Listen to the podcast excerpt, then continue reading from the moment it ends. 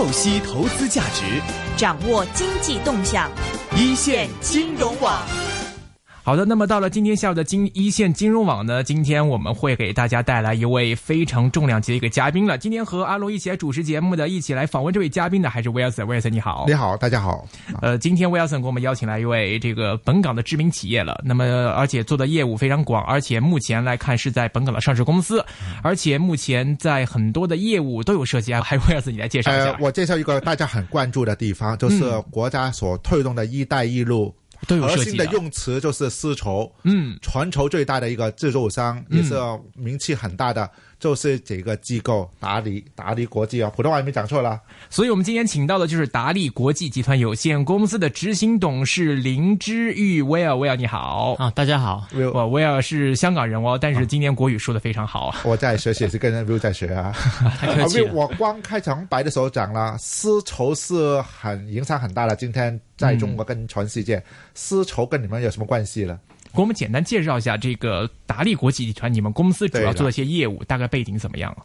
哦，其实我们达利国际是在一九九二年上市的。那我们创办是在一一九七八年。我们当时其实我们一直的发展的愿景就是要成为世界第一的丝绸企业。我们一直就是看到这丝绸是一个很特别的产品，我们对这个有很有热情，所以我们一直在往这个方向做。那具体我们在呃发展这么多年之后，我们呃成为一家比较综合性的企业。我们是一个在制造上来说是一个中垂直供应链的制造商，从上游从面料产品研发。到后续的成衣制造，我们都是一条龙的。我们也有自身的品牌，所以我们是一个呃比较多元化、综合性的企业。但是整个围绕的主题就是一个，就是我们希望能够弘扬我们的丝绸文化。嗯，所以现在达利的产出品主要是包括哪些呢？主要产出品来说呢，就是呃，就是服装产品是最主要的，丝绸类的服装，丝绸类的服装产品。那除了服装以外，我们还有配饰类的产品，有一些家纺用品，像一些蚕丝被啊这些产品，还有很多是像这种呃。啊，文化艺术品。那其实我们在产品的延伸方面，就是在每每次在过程里面就不断在想怎么去延伸产品，因为其实丝绸产品覆盖很广，有很多的产品。其实怎么样去挖掘每一块，就是我们不断在去。我的简单理解是穿起来这一些吗？还是不止？呃，穿那比方穿衣服来说，就是外套啊这种穿的产品，这些你可以去穿呢。就是随了。呃，这些以外，配饰类像围巾啊啊，对对，领带，领带也是一些产品，还有丝巾啊，女生对丝巾，女生很喜欢的，这丝巾也是我们经常做的。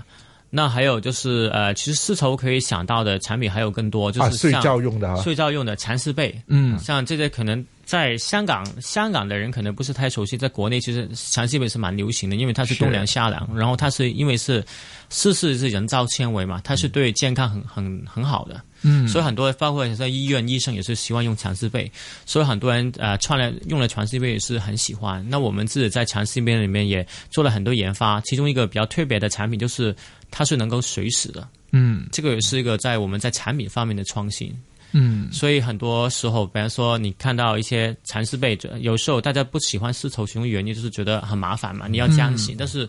我们也在按照顾客的一些啊他的需求去做不断做研发，然后做出来一个新的市场。嗯，呃，其实其实我们做了很多访问嘛，但是在本港就一个本港企业做实业，尤其是做丝绸这一块的，其实不多。那其实很多人都联想，像你们做丝绸这一块，或者是牵涉到工厂生产这一块的，是不是跟其实之前很多都一样，就是说现在主要的一些厂房都是在国内了呢？其实主要也是在国内了，就是很呃，这八十年代的时候，中国的制造业呃还还还刚开始，那个时候香港很多企业在香港设工厂，但后来就是工业成本很高，所以他们很快就是在一九八零。年之后，大部分都移到就是广广州一带，后来再延伸到在远海啊更远的地方。那我我们来说，就是一开始从从香港开始，然后后来去广东省，之后再去浙江省。嗯，就是也是看到很多一些呃发展的走势，看到广东的走势很很高，然后我们在那里发展，后来再就去浙江省。那浙江省也是一个。很特别的地方，特别在杭州，因为杭州是丝绸之府嘛，是女装之都，所以我们后来就是也决定在杭州做一个很大的一个一个基地。嗯，我知道我去过很大，呃，能够表达的话是丝绸世界，呃，有多大了？你们其中一个厂房比较大的哪一个？呃，其中一个厂房比较大，就是大概有呃四百亩。四百亩，给上海的大学的地方还要大，一般的大学。我们有很多这种国家研发，很多这种都是在那边做的，然后有很多很多这种研发，很多科技的技术都在那边。因为今年强调就是创新很重要嘛，所以我们其实我们虽然在在设了很多工厂在国内，但是我们是很很重视多元化的人才的，所以我们在人才方面，其实，在十年前开学已经有很多这种很有。很有创新能力，呃，这种很有创新能力的这些，像欧洲的一些，像意大利、法国啊，还有这种管理层，他也也在中国这边，我们一起去参与，所以我们其实，在技术上、创新上是在行内是一级领先。是，其实这个现在近来大家都说中国经济不好啊，这个大家都很关心，尤其是像可能做纺织业、制造业这一块的，其实大家可能更关心了。尤其你像也算是一个本港企业嘛，然后在国内发展的话，大家知道，呃，国内的制造业，尤其像纺织这一块，其实竞争很激烈，尤其像在沿海啊、浙江啊、福建、广东这一带，很多的那种生产作坊啊，或者是工厂啊，都在从事相关的业务嘛。像你们的话，在国内的这个制造业或者丝绸这一的发展上，有没有说遇到什么很强大的竞争压力呀，或者这个行业环境现在在国内怎么样了？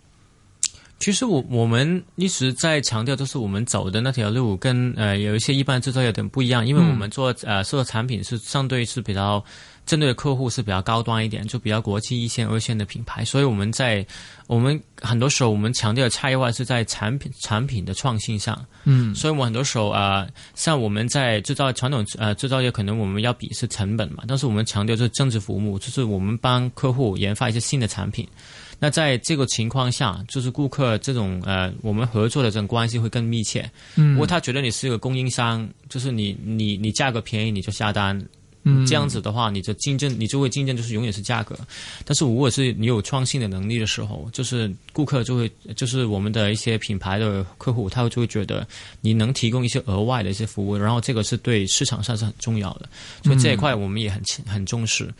当然，就是一个很很关键，整个整体，我觉得从一个总整个中国制造业的角度来说，其实现在最大的一个竞争的一个力的一个。出现的问题是人人力的成本。嗯，虽然说我们会更重视创新，但是毕竟物理成本不断的上升，也是对。客来说也是比较大的一个问题，他们也会有选择。现在我们的很多时候，你看很多走势，就是他们会去了很多东南亚的国家，也去了很多海外，像东欧啊，还有其他国家。所以其实中国制造业现在的面临的问题，其实是怎么的转型，怎么是在这种情况下找到它的一个机会。呃，这里我有两个问题了。第一个，你也提到这个用工荒的问题。其实我看到很多新闻也说了嘛，比如说今年春节回来之后，呃，无论是广东也好，浙江也好，福建很多的这种制造业工。厂里面都有请人难、工荒、用工荒的这种情况。其实你们那边会不会都有这种情况啊？我觉得，我觉得每每一个企业都会面临这种问题。那相对来说呢，我们也在这一块也是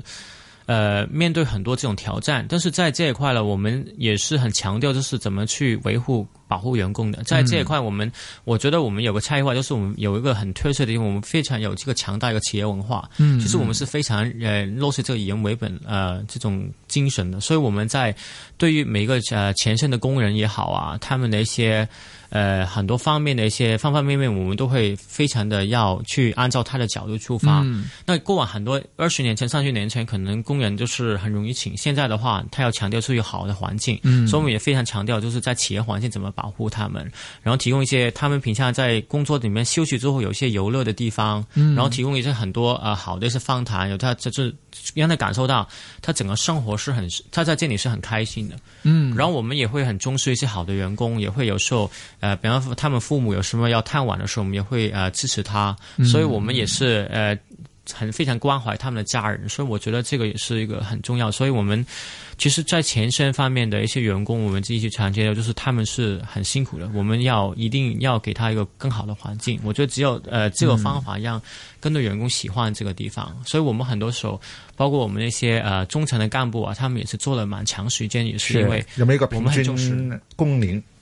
就是平均具体数字，这个很难，现在没很难说。但是我可以说，有一些核心管理层，他们做大部分都超过二十年以上。但是在国内做这个纺织制造业，其实还有个问题了，大家都知道吧？就是呃，内地同胞都比较聪明，这个学习能力很强。那比如说，你们可能创新了一些新的产品出来的话，会不会担心说专利问题啊？或者是说，呃，这个产品推出市场之后，会不会说有其他的同行然后来学习的？呃，会不会有这种情况？或者说你们在这一块有没有什么自己的应对的方法呢？呃，基本上我们如果有研发新的产品，都会申请专利。但如果发现他们有这种问题，我们会就是看一下怎么从商业的角度或者法律角度去处理了。但是在创新方面，我觉得最重要是团队嘛，就是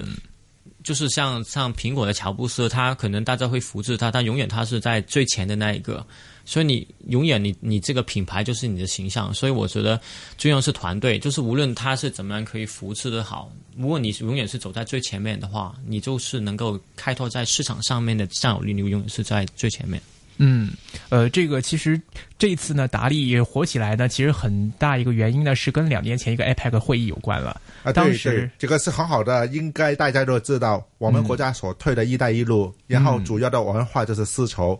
两年前 APEC 在中国开的时候了，领导人在电视上都看见穿的很漂亮的，穿的小唐装，对对，特别有中国风。就是丝绸吗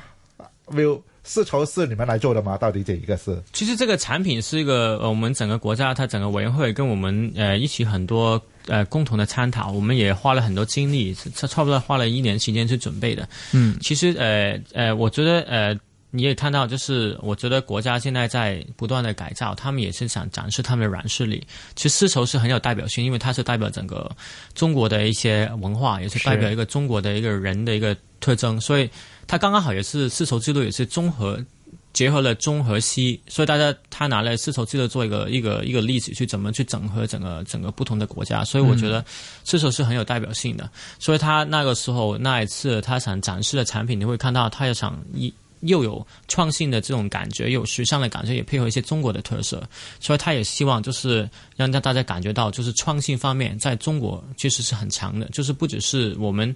我们一直想表达的东西，就是呃代表，我觉得也是因为是制造业，大家在国内啊，就是大家会觉得就是呃。很多人的印象就是便宜，就是呃成本有优势，但是我们希望表达的是，其实我们也很有创新能力，所以我们在这一块很认真去做，那结果也也有很大的回响，大家也很喜欢这个产品。是我个人比较好奇的，就是在 IPAC 会议上，当时领导人穿的唐装，好像据说都是由你们生产的。对，我们就做了个叫“天字一号”的面料，这个产品就是不太明白是什么来，这个是一个老字号的那种感觉。这个就是我们天字一号。针对这个面料这一块，就是呃，做的命名是吧？命命命名，就是我们我们是用最好的材料去做的。就是如果是从很多技术方面，他们会分很多级别，然后然后我们用最顶级的级别做很多研发，然后把做了一个很特别的产品的这种面料出来，让就是就是那些。国国家领导穿的时候觉得很舒服，这个我们一直在研究这一块。很多人会奇怪说，当时这个大会举办的话，全国或者全世界这么多的生产呃生产丝绸相关的，当时怎么找到你们的呢？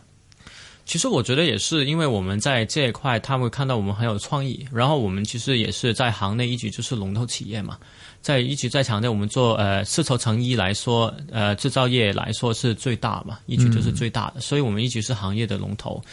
呃，曾经我觉得，呃，很很很很久之前，就是杭州的一些市长总总是在讲嘛，他说就说，呃，世界的势头看中国，中国的势头看杭州，杭州的势头看达利，他就是觉得就是达利就是一个代表势头的企业，所以我们，所以我们在一直都是有很好的口碑。其实这个也是跟我们的客户会反映出来的嘛。其实我们一直现在的服务客户都是国际的一线品牌、二线品牌，大部分的高端的。国际的客户都是我们的客户，我们也跟他们合作这么久，所以其实，在行内有很有有口碑，所以我相信政府也会很认可，还有很相信我们这个企业。嗯，其实听起来的话，就是看到你们达利的，其实呃，产业链上的下游其实会包含很多国际客。那么联想到其实就“一带一路”方面了。首先，“一带一路”提倡的可能是海上丝绸之路啦，沿岸的相当一些国家可能会多做一些贸易链的以上的往来。另外一方面，就是说你们本身也是生产丝绸的，刚好符合好这个定义。在“一带一路”这个事情上，你们参与的多吗？或者说你们觉得从你们的角度来看，“一带一路”真正的意义，或者说真正的有些效果，你们看会怎么样？这个问题好厉害啊！我这一带路其实有很多呃，是一个很大的机会，也是给很多呃公司很多机会。就一带路是配合很多发展就是中国其实整个方向，譬如意大利是跟很多国家有更多的结合呃整合嘛。其实它有很多一开始是基建开始，嗯，然后到现在我们从在更广的角度来说，是意大利路是包含很多方面，一个是贸易，就是你可以跟更多不同的国家，嗯，更多的贸易。那现在除了发展国家以外，还有一些很多发展中的国家，其实市场也也很大。那其实我们也可以配合这些国家的一些。合作，然后更深度的在不同的新的国家去发展我们的业务。那除了贸易以外，就是很多很很重要的，我觉得除了就是基建啊，还有产，就是这些比较大大型的项目也有，还有就是我们的一些文化也是蛮蛮蛮有价值的。我觉得丝绸文化就是代表一个中国文化嘛，嗯，所以我们在展示我们的一个意大利路的时候，除了在讲很多。是呃，实际是基建方面或者是产品方面，我们也讲一些文化方面的。那我觉得丝绸的产品，丝绸的礼品是很有代表性的，他们能够也是可以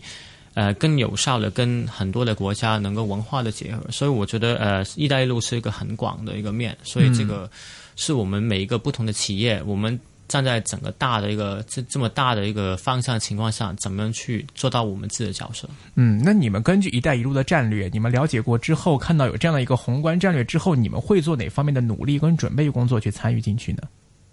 其实，其实，呃，我觉得就是，嗯，我们最重要就是，呃，我们也有几个想法，就是第一个就是我们想研发，就是更多的一些新的。刚才所说的，就是床品方面的创新，就是我们在丝绸方面的产品，我们在研究，就是更多的一些产品怎么可以把它呃整合起来。另外就是怎么推广这种文化。那像很多丝绸礼品啊，我们其实在这几年，我们一直也研究很多丝绸类的类呃礼品的。就看到，比方说，我们做了之前呃，曾经也在很久做了一个丝绸画，它是很有代表性的。它画了很多这种呃，用了很多这种中国的文化跟他们合作的。我们也跟了很多这种艺术家。他们做的这种呃 crossover，就是把一些艺术的画跟一些产品围巾把它结合起来，就是这样子就可以展示更多，就是中国很有特色的。像其实中国文化来说，其实很多很有特色的东西，但是我我觉得现在在海外还有很多不理解。以前可能大家比方说拿花来来艺术品来讲的话，大家以前很喜欢这种。就是中西西方的话比较受欢迎嘛，现在其实中国的话也是的价值越来越高。其实我们也看到中国很多文化有特色，所以我们希望变成不同的产品能够展示出来。然后在发展业务上说，就是以前就是一带一路以外，就是美国、欧洲，那现在其实还有更多的市场。那我们也是往这个国家的东南亚也好，还有就是中东、中东也好，这些我们也是在看怎么去发展这个市场。嗯，现在你们的这个业务方面，你们在国内的业务可能就是销售给国内市场的这个比例，和你们在海外市场盈利的比例，现在大概是什么样一个比例呢？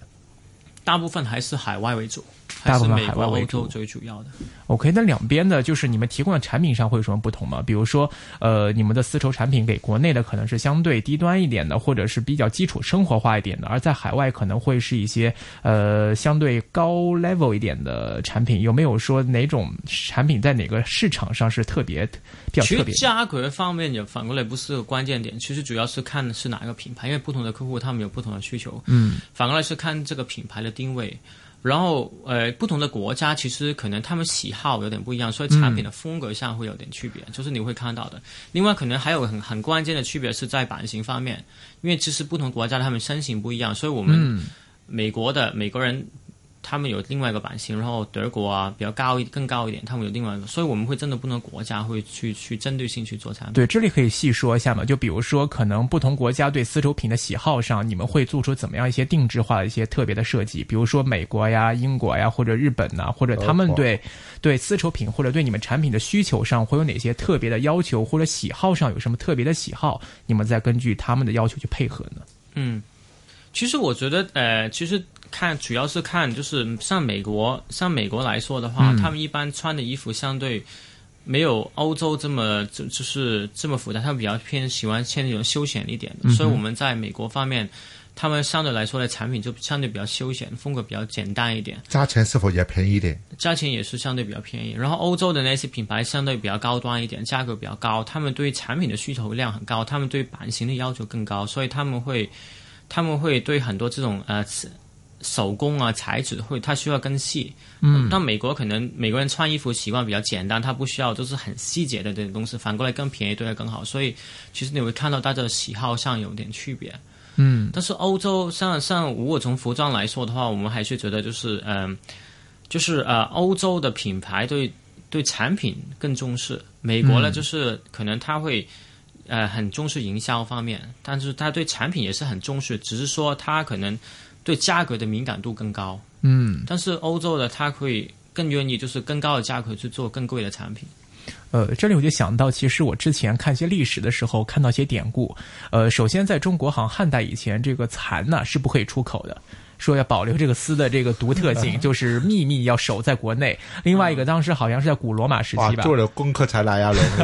在古罗马时期的时候，当时好像是古罗马的皇帝有了一件丝绸的衣服，当时穿了那个丝绸衣服，全国的人都来瞻仰这个衣服。现在你看到说海外市场现在对于丝绸产品的这种观念。他们现在这种喜好啊，或者偏好上，现在是大概是什么样一种情况？是还是说是真的是很崇尚，当做一种新兴事物、很高贵的一种东西，还是怎么样来看丝绸这个东西啊？现在他们还是看丝绸是很高贵产品，所以一般我们其实丝绸产品卖的相对价格是比较贵的。因为丝绸其实是穿的时候让特别很多女性很喜欢穿丝绸产品的原因，是因为它穿的让大家很感觉很高贵、很漂亮，然后质感也非常好。这个是目前来说。呃，丝绸非常非常有特别，所以是很多手丝绸的产品都是比较高端的产品为主，嗯，还是也也是很多高端那些品牌那些确实很喜欢的产品。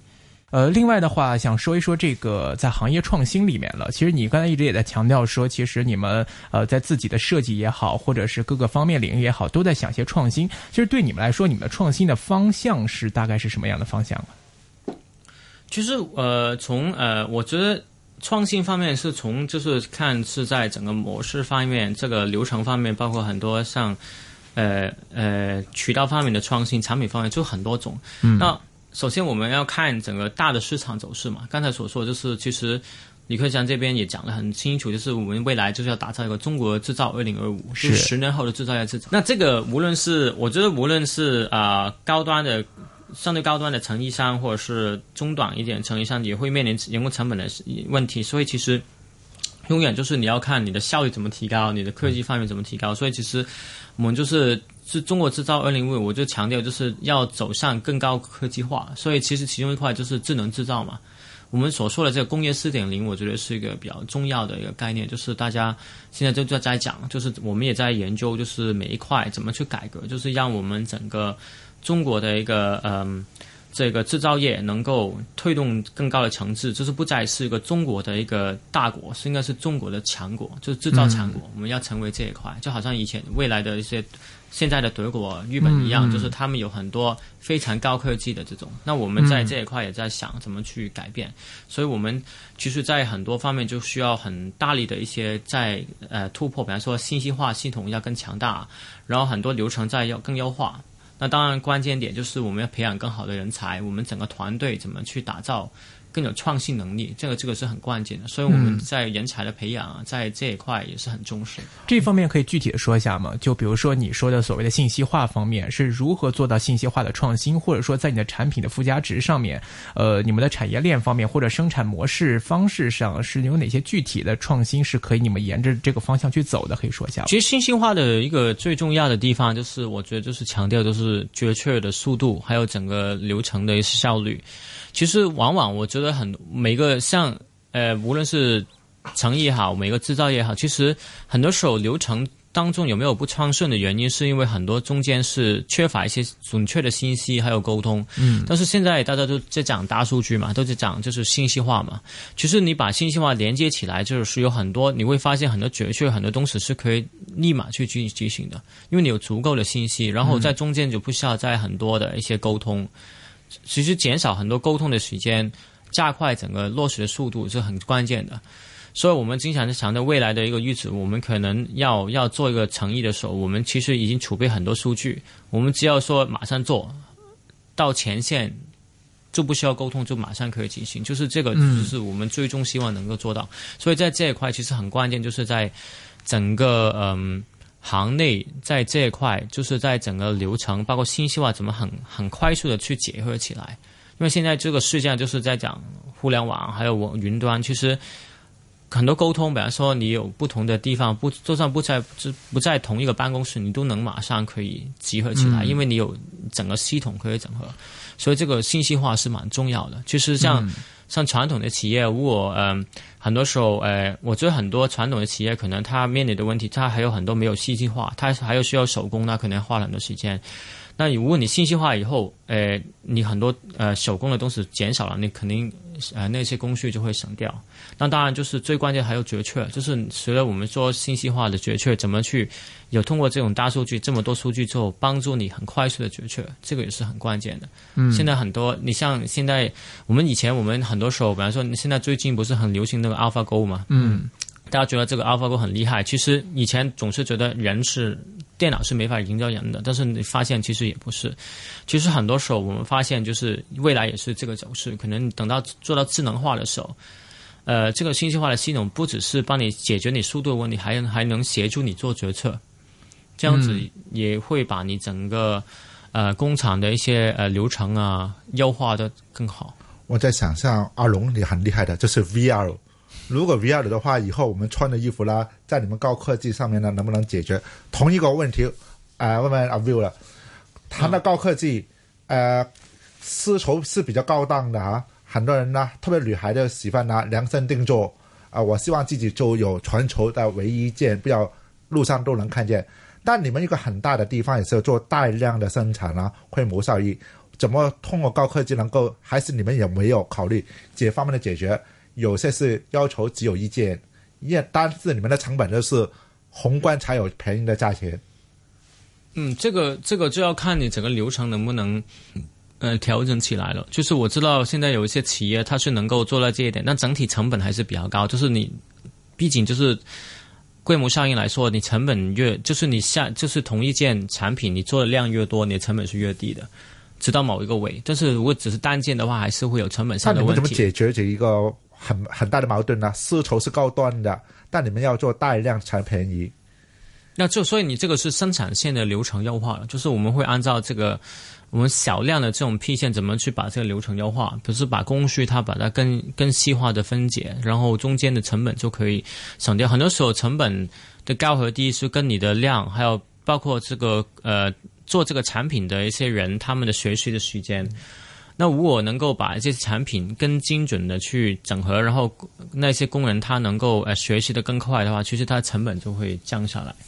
那这个我们在不断通过很多信息化的东西把它强化。嗯，另外你刚才提到了说，可能像日本呐、德国呀，他们的产品相当是科技含量比较高，那么附加值比较高。但是你也提到了，那人家可能是生产一些这个机械呀或者数码方面的产品比较多的，那这方面可能在这个创新也好、科技也好，含量比较高的，它可能比较容易会具备一些相对比较高的附加值，可能是产业的呃产品的利润率会更好一点。但是作为一个丝绸，它可能只是我们平时看到一块布料啊，或者是。穿在身上的一个实体的这样一个东西，你如何说是利用创新也好，或者是科技也好，或者说是什么样的方法去提升它这个产品的价值，然后对你们来说来创新提高你们产业的利润呢？这产品的价值主要的刚才所说这是两块嘛，一个是一个呃。首先，一块是原材料，就是面料。那面料是跟这个是你的那个流生产流程没关系，是你在创新能力方面，你能不能发展很多新的这种面料？嗯，现在我们也跟很多呃不同的大学合作，讲很多就是怎么把这些面料做得更好。就是有我我自己去，比方说去美国去看很多不同的大学的时候，我会看点我最近我去了那个马马麻省理工大学，他他也给我看一些呃介绍一些面料，它也很有趣的。就是现在比方说有些。呃，manual 的产品，它是能够按照你的那个你你的一些温度去调整它的一个长和短。有一些有些 manual 你穿了之后会让你更开心，它它会有这种不同这种研发。所以我觉得其实现在嗯，这种在面料上的创新是很多的。其实如果你能够想到一些顾客很喜欢的东西的话，是很多的。像很多现在功能性面料也是很很受欢迎。嗯，所以我们在我的产品创新还是蛮重要吧。然后另另外一块就是在，其实其实附加值最关键就是，呃，如果我们的生产流程能够更有效的一个优化，就是你成本降低了之后，还是对顾客来说最最大的收获就是你价格可以降低嘛。嗯，所以我们一直在强调两块嘛，一个就是在成本上怎么降，另外在创新方面，在产品方面怎么去去去做的更好。嗯，另外的话，互联网加这一块，其实对你们会有什么影响吗？呃，我我我觉得就是呃，因为呃，现在中国只能说说要打上一个海上丝绸之路，那我觉得互联网站就是让我们的丝绸企业打上一个天上的丝绸之路，就是什么天上？网络里的吧，就是在互。因为互联网就是在网上嘛，就是你要在，呃，网上里面就是打造一个一个虚拟的经济。那这一块其实我觉得是一个很大的机会，因为这其实中国的内需现在是越来越越发达的，就是互联网的市场你会看到发展的很快，像阿里巴巴、淘宝啊。它它在此发展了十五年，但是发展的非常快。嗯，所以其实其实现在呃，我们觉得就是互联网加的是一个很大的、很重要的东西。但关键就是，首先整个团队需要很多这种互联网思维的人，就是怎么去改变。因为最大的一个改变是怎么去想到一个新的这种模式。但我们觉得就是互联网是一个很大的突破。我们未来就是嗯。我们也会有一些品牌，就是准备上线的，就是会在网上去做平台销售。那这个我们其实我们看到最大的机会就是我们，因为我们服装一直在做产品，我们设计特别好，然后我们也有很多，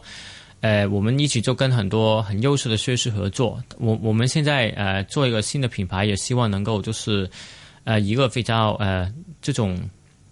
很有高性价比的产品给予消费群体，因为现在消费群体可能面临的问题，像互联网的市场，我觉得问你问题就是像淘宝也好，他们大部分的产品我们也看过，都是呃质量比较差一点。但是我觉得就算是同样的价格，我是绝对能够做得更好，用更好的材料、更好的裁剪、更好的这种款式。那这一块可能是因为我们是自己是工厂，所以我们很能够在成本各方面控制得更好。所以我希望就是未来呃。能够就是在网上提供更有这种嗯竞争力的产品给顾客，那这个也是今本今年会很快出来的。是这里我讲到这里我就有一个问题，其实你刚才也提到，你给海外的一些国际品牌给他们提供一些服装设计。那其实既然你们自己有这种服装设计的能力，或者包括有工厂的这种代工能力的话，为什么不说自己直接将自己的品牌、自己的制成衣的品牌，然后作为一个独立的品牌推到国外去呢？哎，其实我们自己有一个品牌，呃，有呃有十几个品牌在手上的。现在比方说，呃，August 是我们在美国的品牌，它主要是在百货业，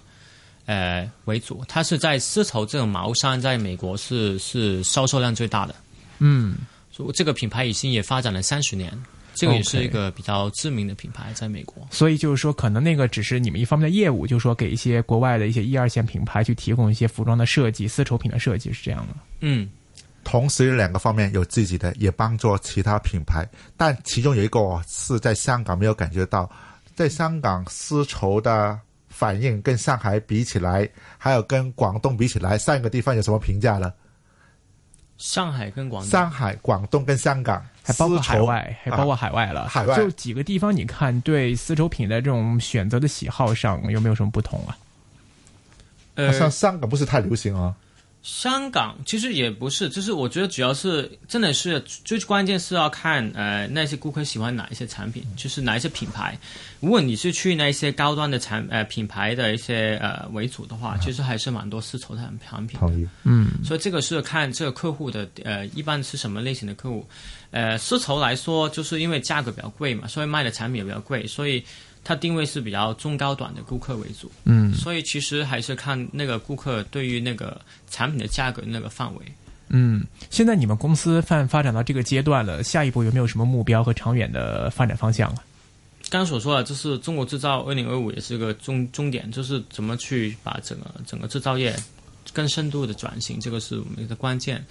当然，另外刚才说了这个互联网加也是一个我们要去发展的路线。就是大家都知道互联网很重要，所以我们也在这边做了很多的一些呃呃准备。我我相信每个中国的制造业也是在想这一块的。嗯。然后另外一个嗯，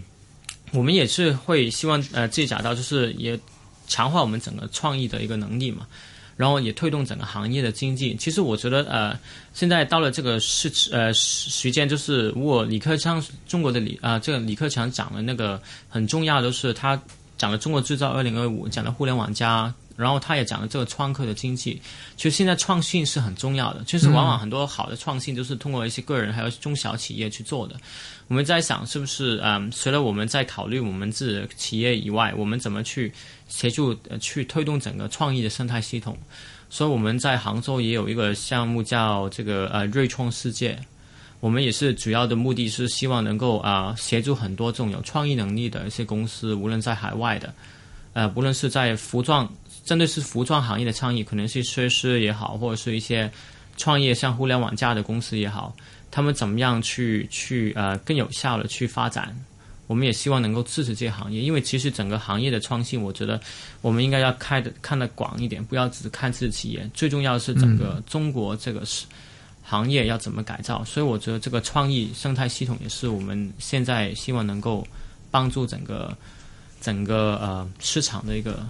方向。这一个跟我了解的，你们还有个丝绸学校，跟你光讲这个是同一个东西还是不同的？啊，它是其中一个我们支持呃教育的一个呃，还是跟他们在整个生态系统有有连接的。啊，呃，我们有一个杭州区有个达利女装学院嘛，那那个也是一个专业学校，它也是专门培养很多学生，很多这种呃很多呃大学的一些就是中学，就他们毕业以后可以有自有能力去做零售、做品牌、做制造业。那我们其实也也是一直在培养他们，然后我们也给到很多支持，包括他们会有给他一些学机会来这边做学习。那这个只是这个是其中在学生方面的一些培养。那另外一方面就是刚才所说的这个瑞创世界是跟很多呃企业合作，希望能够推动更多更多的企业，能够通过他们有创新的想法，能够更有效的发展。